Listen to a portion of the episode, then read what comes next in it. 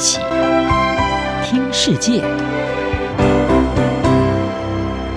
欢迎来到一起听世界，请听一下中央广播电台的国际专题报道。今天要为您报道的是，迟到十四年的团圆，从亲爱的看中国人口拐卖。二零一四年，一部改编自真实儿童失踪案件的电影《亲爱的》。把中国社会的儿童拐卖议题推到镁光灯下。还不到四岁的孙卓，二零零七年在自家包子店门口被人口贩子绑架后，就再也没能回家。心碎的父母从此展开漫长的寻子过程。这段血泪史被搬上大荧幕后，即使全中国人民加入搜寻，还是没能改写电影的结局。直到十二月六号，已经比母亲高出一个头的孙卓，在经过十四年后，终于和家人团圆。这则新闻在中国的社群媒体受到热议，不只因为这曾经是一部卖座电影，更因为这是无数家庭真实的悲剧。拐卖儿童事件多年来在中国备受关注，中国公安部今年一月开始部署。以侦破拐卖儿童旧案、寻找失踪儿童为主要内容的团圆行动，至今已经找回数千名被拐儿童，其中甚至有的时间跨度长达六十一年。除了找到亲爱的片中的孙卓以外，港星刘德华主演的电影《失孤》，剧中故事原型郭刚堂寻子案也被侦破。在今年七月，和他失散二十四年的孩子相聚。根据民间网站“宝贝回家志愿者协会”，截至今年五月，家寻宝贝有五万两千五百五十六人，宝贝寻家有四万八千四百六十八人，共有十万一千零两百二十四人仍在寻找亲人。专家表示，中国近年来放宽的一胎化政策加剧了这类悲剧，生下第二胎的家庭被处以巨额罚款，或是被迫流产；而没有儿子的家庭则渴望有个男孩。虽然失踪孩童的总数并不清楚，但拐卖儿童在中国并不罕见，有黑市供买家收养男孩，而且男孩在传统上要比女孩子更受欢迎。此外，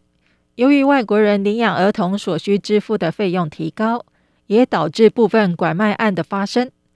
虽然被拐骗的孩童并非孤儿，但他们通常都会被送到孤儿院，真实身份也被抹除。有些孤儿院还参与犯罪。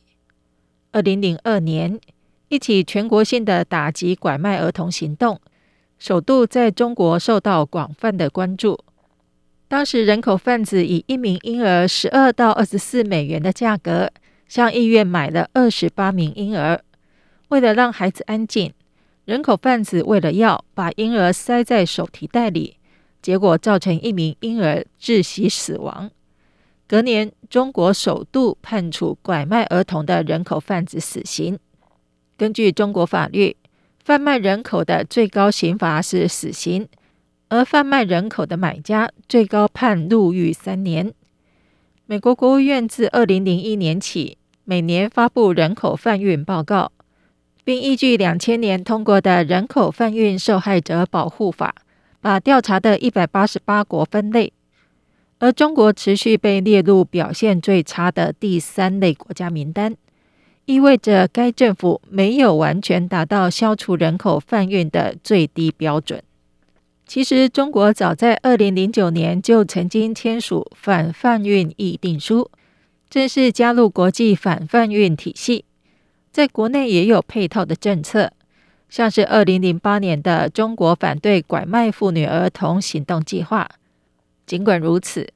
人口拐卖问题在中国仍是严重且敏感的议题，许多孩子被拐卖后流落他乡。甚至遭到黑帮的控制奴役，他们通常以乞讨为生。美国在二零一九年人口贩运报告中就指出，组织严密的犯罪集团和地方帮派在中国境内对妇女和女孩进行性贩运。人口贩子专门寻找有发育障碍的成人和儿童，以及因为家长流动到城市而被留给亲戚照顾的六千多万名留守儿童下手，强迫他们劳动和乞讨。而公权力在拐卖儿童中的失责，甚至帮凶角色，也值得深入去追查。被拐儿童如果能够瞒天过海、安然落户，极有可能存在着出生证件造假以及户籍部门渎职的问题。公权力的不彰与失责，也是造成类似孙海洋一家、